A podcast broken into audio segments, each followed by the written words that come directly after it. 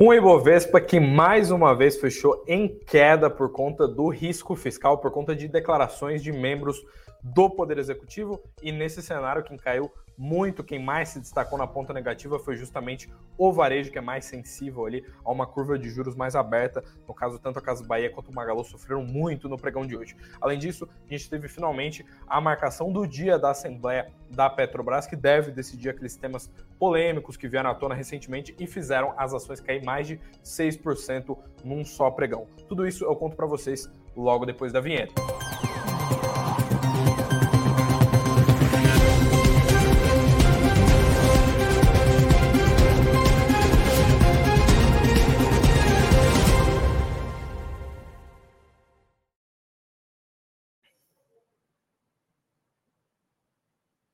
Olá, olá, boa noite a todos. Agora sim, começando o noticiário dessa segunda-feira, dia 30 de outubro, e se encaminhando aí para os últimos dias do mês.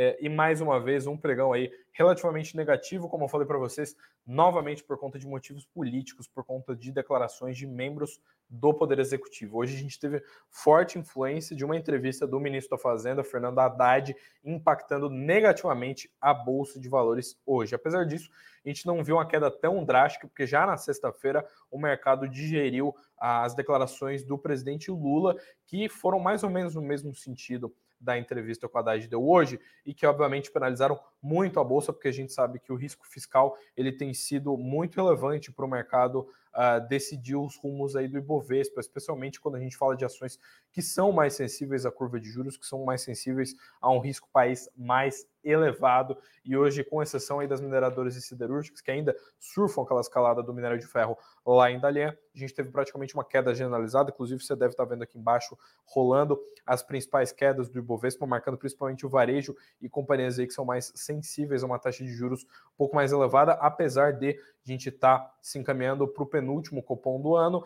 e que deve ter um corte de meio ponto percentual, tanto agora quanto lá em dezembro, as coisas estão, o cenário está meio traçado, mas a gente não sabe qual uh, que futuro nos espera em 2024 e a gente vê uh, um Ibovespa novamente sendo penalizado, aí hoje caiu um pouco, uh, um pouco menos de que 0,7%. Já vou mostrar o mapa dos ativos aqui para vocês darem uma olhada. Antes disso, aproveito aí para dar uma boa noite aqui para Nancy, para o Silvio, para o Luciano, para Cristina, para todo mundo que está entrando na live nesses primeiros minutos. Ressalto aqui, faço o apelo que vocês deixem o like para o YouTube entregar essa live aqui para mais gente. Além disso, se você for novo por aqui, não esquece de se inscrever no nosso canal. Agora sim, indo lá para o uh, falando sobre o fechamento de pregão, né, que eu já estava comentando aqui com vocês. Hoje o dia foi de queda de 0,68%, o Bovespa fechou aí novamente em retração. As nossas duas principais movers, né, aquelas companhias que têm a relevância maior, né, que a Petro e a Vale operaram em, em direções distintas. A Petrobras caiu mais de 1%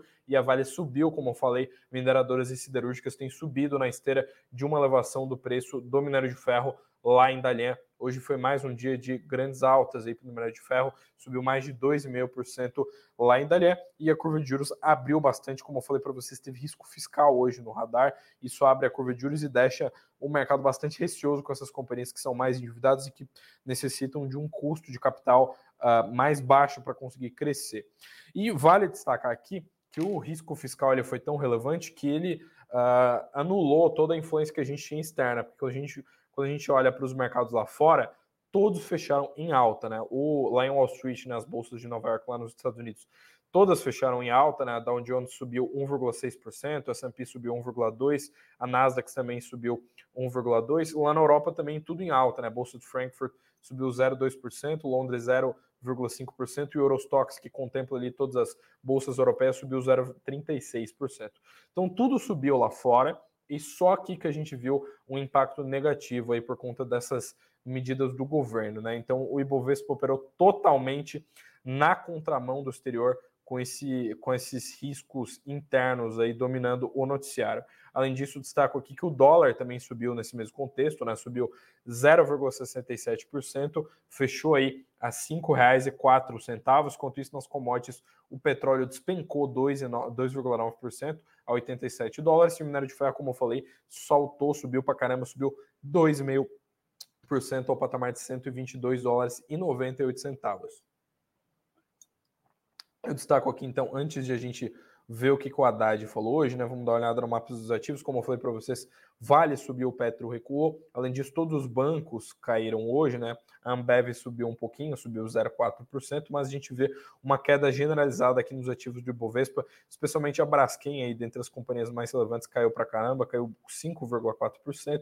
Mas quando a gente olha para o percentual da variação, como eu comentei com vocês, as Casas Bahia e o Magazine Luiza foram realmente quem figuraram aí nas maiores quedas, né? Quem as empresas que sangraram mais justamente por conta desse contexto de risco fiscal mais elevado. Além disso, Pets, Grupo Soma, CVC e outras companhias aí que são mais sensíveis a taxas de juros uh, mais elevadas, né? E, e, obviamente sangram com risco fiscal que mexe em todo esse cenário, elas caíram mais hoje.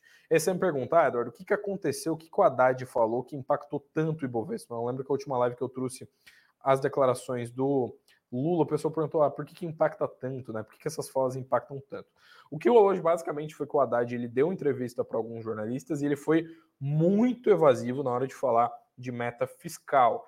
Ele preferiu uh, recuar bastante na hora que ele foi indagado sobre a meta fiscal. Lembrando que, como eu comento para vocês há várias lives, uh, as metas firmadas no arcabouço fiscal muito dificilmente vão ser alcançadas tanto nesse ano quanto no próximo. Isso tudo aumenta muito o risco país que o mercado enxerga, e além disso, obviamente, aumenta uh, o, a possibilidade de perda de capital político por parte do governo.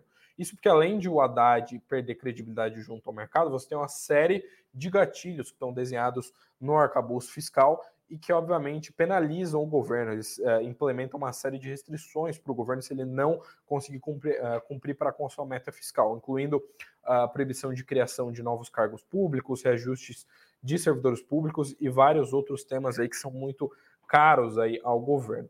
O Haddad ele foi questionado quatro vezes, quatro vezes consecutivas, os jornalistas ficaram pressionando ele para falar sobre meta e ele se limitou aí a comentar que a minha meta, abre aspas, né, minha meta já está estabelecida. Essas foram as palavras do ministro Haddad. Então ele foi uh, ele foi aqui muito evasismo, né? uh, deu aquela sabonetada, como nós jornalistas, nós jornalistas gostamos de falar. Ele ficou uh, saindo pela tangente aí na hora de falar sobre a meta fiscal. E com todo esse cenário, obviamente que a gente vê um, um mercado mais receoso com o futuro fiscal do país. Além disso, como eu falei para vocês, o Lula já tinha dado algumas declarações lá na sexta-feira que já tinham penalizado o Bovespa, já tinha, a bolsa já tinha caído mais de um meio por cento na sexta por conta das falas do Lula. Né? Ele falou, abre aspas, a gente não precisa disso, eu não vou estabelecer uma meta fiscal que me obrigue a começar o ano fazendo um corte de bilhões nas obras que são prioritárias nesse país. Essas foram as palavras do Lula. Obviamente que o mercado interpretou muito mal todas essas declarações, né? mostrou um certo distanciamento uh, dos objetivos fiscais, uh, mostra um desgaste entre a ala mais política do governo e o Ministério da Fazenda e mostra que o governo não está tão comprometido assim com o fiscal como o mercado estava acreditando. Além disso, vale destacar que hoje o ministro Haddad ele meio que associou, a gente viu até o Estadão reproduzir isso aqui, né? Ele associou o cumprimento da meta fiscal ao aumento da arrecadação e a gente sabe que está muito difícil para o governo fechar o 2023 no azul, né? Conseguir taxar mais coisas, firmar mais impostos para conseguir fechar o 2023 no azul, já que você precisa, né, o governo tem mostrado ali vários esforços, né, fim do JCP, taxação de apostas esportivas, vários outros pacotes de medidas aí, mas isso não é suficiente para ele uh, conseguir essa façanha ali de fechar o ano de 2023 com as contas públicas em dia. Além disso, o Haddad destacou aqui, abre aspas, a minha meta está estabelecida, eu vou buscar o equilíbrio fiscal de todas as formas justas e necessárias para que nós tenhamos um país melhor.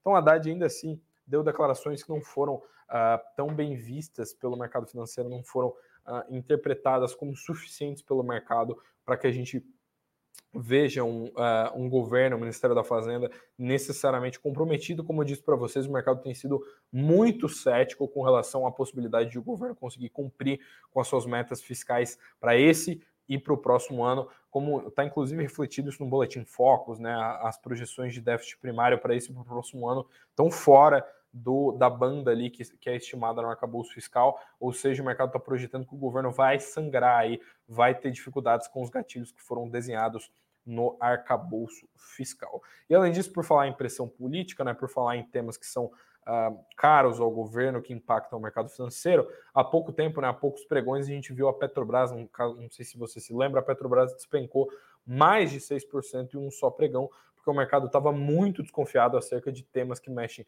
tanto com a governança quanto com os dividendos da empresa, que são dois temas muito caros. A gente fez inclusive uma live bem especial aqui falando sobre esses temas, e a Petrobras despencou aí na bolsa por conta uh, desses rumores aí na imprensa existiu uh, uma, um, uma deliberação do Conselho de Administração para fazer uma Assembleia Geral extraordinária sobre alguns temas, dentre, ele, dentre eles, né, dois temas muito relevantes. O primeiro deles é sobre a possibilidade de indicações de membros do Conselho de Administração, e outros deles, uh, outro tema, né, é a, a criação de uma reserva de capital. Né? Então a gente vê que o, a Petrobras agora, enfim, marcou essa assembleia. Eu lembro que até na live muita gente tinha me perguntado que dia que vai ser essa assembleia, mas a gente ainda não tinha data. Agora foi marcada essa assembleia, está marcada para o dia 30 de novembro. Se você é acionista da Petrobras, você pode comparecer lá, votar né, de forma virtual, e eles vão decidir sobre essas mudanças que incluem tanto a governança, né, a possibilidade de indicações de membros do conselho para o conselho de administração, além disso, a criação de uma reserva de capital. Lembrando que esse tema da criação da reserva de capital, ele é relativamente espinhoso, porque alguns analistas do Soulside já destacaram que esse tema ele pode vir a afetar os proventos, né, os dividendos da Petrobras. A gente sabe que esse tema dos proventos ele é muito caro para o mercado. Muita gente que procura ações da Petrobras procura por conta dos dividendos. Os analistas de Soulside que recomendam a compra frequentemente usam como fundamento o dividend yield relativamente alto da Petrobras, especialmente se a gente comparar ela com os pares globais, né? Então, uh, uh, os analistas, especialmente o Goldman Sachs, né, emitiu um relatório falando que essa decisão de reserva de capital, né, de criação de reserva de capital, aumenta as incertezas acerca dos dividendos da Petrobras. Logo, a gente vê as ações caindo. Elas caíram hoje, hoje mais na esteira aí da queda do petróleo Brent, mas nos últimos pregões elas caíram bastante por conta dessa desconfiança, né, por conta de um mercado um pouco mais receoso. Como eu falei para vocês, no dia que saiu essa notícia, né, do, do Conselho de Administração aprovar levar sistemas lá para uma assembleia extraordinária, que como eu falei para vocês, vai acontecer agora no dia 30 de novembro, o, o as ações caíram 6,6%, né, a maior queda nas ações da Petrobras em bastante tempo. Lembrando que o deputado da Alesp, que o deputado estadual de São Paulo, Léo Siqueira, do Partido Novo, que diga-se de passagem, é ex-economista-chefe aqui da Suno, ele fez um pedido na justiça para que não fosse realizada essa assembleia. Ele que inclusive já tinha pedido afastamento de alguns membros do Conselho de Administração da Petrobras, citando que foram uh, uh, membros que estavam sendo indicações políticas, né? Esse pedido de não realização da Assembleia foi negado pela Justiça agora nesse último final de semana. E além disso, eu destaco aqui que o, esse tema ele tem sido bem espinhoso, né? O, as ações, como eu falei, caíram bastante, o mercado está tá bem preocupado com esse tema. Eu destaco aqui que o Thiago Reis, o Big Boss aqui da Suno, o chairman aqui da Suno Research, fundador aqui da casa, ele recentemente conversou com um uh, conselheiro da Petrobras sobre esse tema. Ele falou que o conselheiro da Petrobras, que é lá da Lebon Equities, inclusive, ele falou que uh, mudar o estatuto da Petrobras, como se querem fazer nessa Assembleia do dia 30, é, abre aspas, um retrocesso. Essa entrevista, salvo engano, tem cerca de meia hora. Assim que eu fechar a live, eu vou deixar um comentário fixado aqui com um link dessa entrevista do Thiago Reis com uh, esse membro do Conselho de Administração da Petrobras. E agora, dando sequência aí ao noticiário do intradia, apesar de eu ter falado aí que a Petrobras caiu bastante nos últimos dias, que teve essas quedas muito drásticas, como eu comentei com vocês logo no início da live, no início do, uh, dessa transmissão, o grande destaque negativo foi justamente o varejo, né? A Casas Bahia mais uma vez liderou as quedas do Ibovespa. A gente viu as ações da Casas Bahia, que já vem caindo há bastante tempo, né? Desde que anunciou aquele follow-on Uh, o mercado tem azedado bastante para a companhia. A gente tem visto tanto ela quanto o Magalu ficando sempre na ponta negativa. E hoje, com esse risco fiscal no radar, consequentemente, curva de juros abriu, essas ações caem. Né? O varejo é o setor que sangra mais com a perspectiva de um fiscal mais frágil, consequentemente, de juros futuros ficando uh, mais altos, né? com projeções mais altas. Lembrando, como eu comentei, a Casa Bahia ela tem sido destaque negativo desde que ela anunciou aquela aquele follow-on, né, que surpreendeu bastante negativamente o mercado. E além disso, o mercado tem grandes expectativas aí para essa super quarta.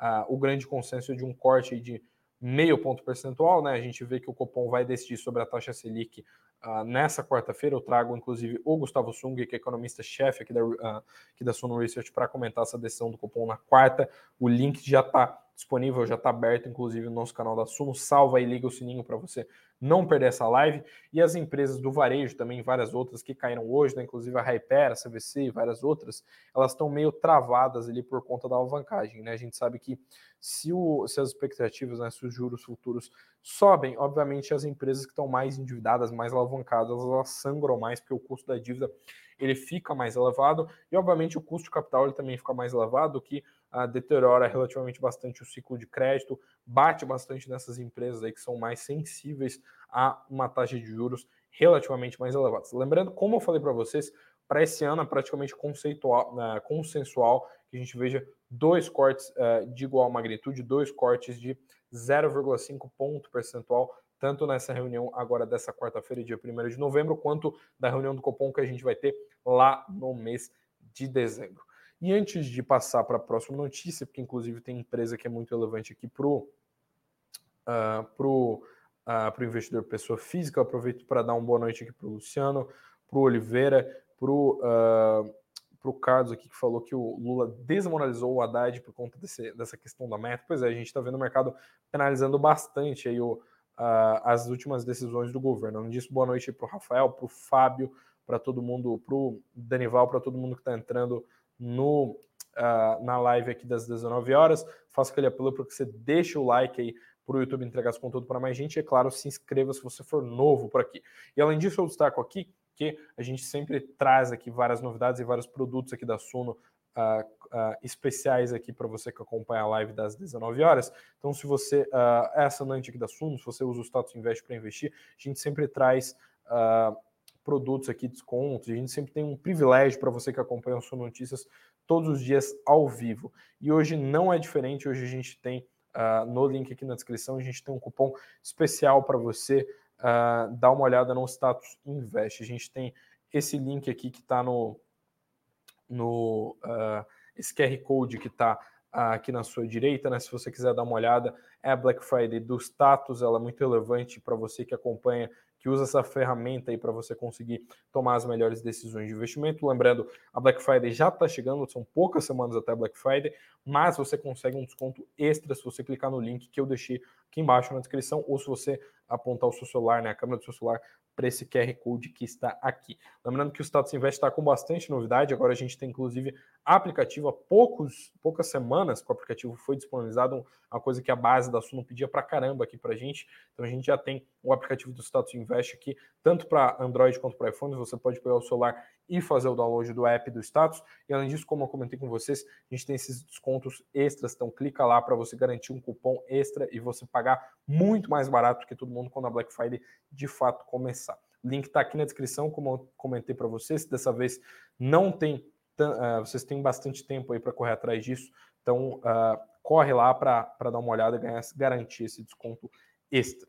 E além disso, agora sim, voltando para o noticiário, como eu falei, tem mais coisas pessoalmente relevantes para o investidor pessoa física, porque hoje foi dia de novidades sobre o Nubank. A gente teve a XP traçando algumas expectativas para o que vai ser o balanço do Nubank, lembrando que o Nubank ele vai divulgar o seu resultado financeiro, uh, o seu resultado trimestral, no dia 14 de novembro, daqui cerca de duas semanas, e os analistas da XP estão esperando um lucro aí de 269 milhões de dólares, né? Essa projeção ela fica acima do consenso do mercado financeiro, fica acima do que a média do mercado financeiro está projetando para o lucro do Nubank, né, para a última linha do Nubank. E além disso, uh, eles estão fazendo essa projeção muito com base na grande, uh, no grande volume de clientes do Nubank. Né? Lembrando que recentemente eles ultrapassaram o Banco do Brasil em volume de clientes e há pouco tempo, salvo engano, no comecinho da semana passada, eles divulgaram que ultrapassaram a marca de 90 milhões de clientes incluindo aí Brasil, Colômbia, México e outros países aqui da América Latina que eles estão presentes. A XP fala que espera resultados positivos, então, nesse terceiro trimestre, uh, mantendo o bom ritmo de aquisição de clientes, aliado aí a uma maior alavancagem operacional. Além disso, eles preveem um crescimento robusto da carteira de crédito de 9% em relação ao trimestre anterior e de 76% de crescimento em relação à igual etapa do ano anterior, na medida aí que a fintech consegue manter a inadimplência relativamente sobre controle. Outro ponto é que eles esperam ali que eles consigam monetizar essa grande base de clientes e eles também projetam um ROI, né, um return on equity, um retorno sobre patrimônio líquido de 20,4%, que é um ROI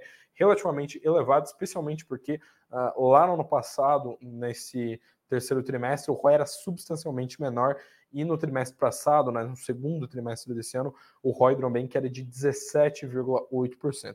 Além disso, a margem financeira bruta projetada pela XP é de 1,24 bilhão, representando um crescimento de nada mais nada menos do que 136% se a gente comparar com o mesmo período do ano anterior. Então eles estão esperando, estão com projeções aí extremamente otimistas para o Nubank, que reporta o seu resultado trimestral referente ao terceiro trimestre de 2023. Aí, como eu falei para vocês, no dia 14 de novembro, daqui praticamente duas semanas, inclusive o dia que sair isso, provavelmente eu vou estar, tá, uh, vou comparecer aí até a conferência de resultados e eu trago mais novidades aqui para vocês, mas por hora o mercado segue extremamente com grandes expectativas aí acerca do balanço do Nubank.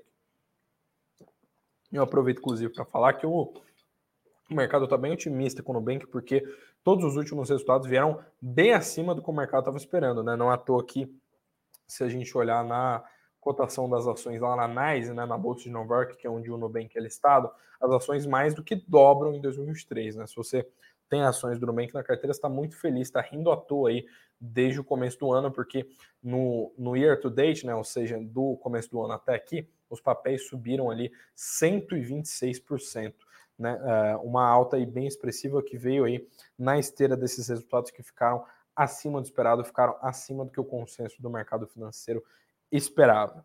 E antes de passar para a última notícia do radar corporativo, e aí sim para os indicadores, para os últimos minutos da live, eu aproveito aqui, a audiência tem só subido desde que a gente começou a live, aproveito para fazer aquele apelo para que você se inscreva no canal se você for novo por aqui e que você também deixe o seu like, é sempre um prazer comentar as principais novidades do mercado financeiro com vocês. E por falar em radar corporativo, né, eu só falei de ações e de política agora, né, do, do cenário fiscal, de bolsa e tudo mais, mas Hoje a gente tem uma novidade sobre os fundos imobiliários, é, inclusive sobre o maior fundo imobiliário em termos de cotistas, né, que é o MXRF11, o Maxi Renda, que é esse fundo tão queridinho aí dos investidores, porque o MXRF11 anunciou um lucro aí de 28,4 milhões no, uh, no mês de setembro, né, no seu último relatório gerencial. Eles pagaram ali 11 centavos por cota em dividendos e eles teve, tiveram uma movimentação aqui que chamou bastante atenção no mercado, que eles venderam uma cifra de 12,6 milhões em cotas do HGLG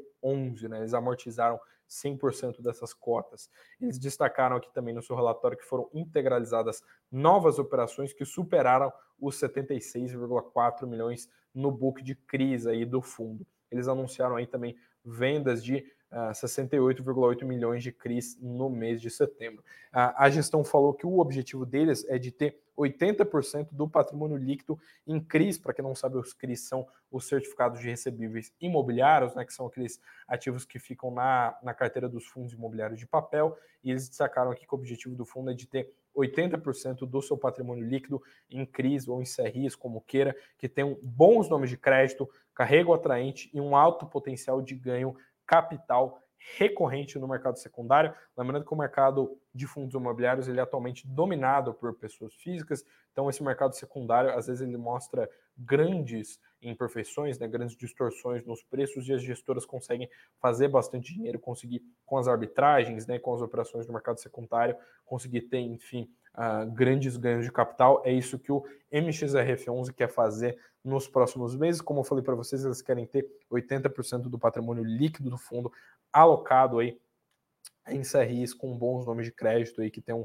um carrego interessante. E agora indo para os indicadores, para as últimas notícias aqui da live, com quase 25 minutos de live. Hoje é aquele dia tradicional que vocês já sabem, que é o dia do Boletim Focus. Na segunda-feira é o nosso dia padrão aqui. E hoje a gente viu pela terceira semana consecutiva a derrubada de projeções do, uh, do IPCA, né, do Indicador Oficial de Inflação. Agora o mercado espera 4,63% de IPCA para o acumulado de 2023, mas a projeção para o ano que vem ela foi elevada para 3,9%. Quando a gente olha para o PIB, o mercado também derrubou pela segunda semana consecutiva suas projeções para esse ano. Agora o mercado projeta 2,89% de crescimento econômico, de crescimento do PIB para esse ano.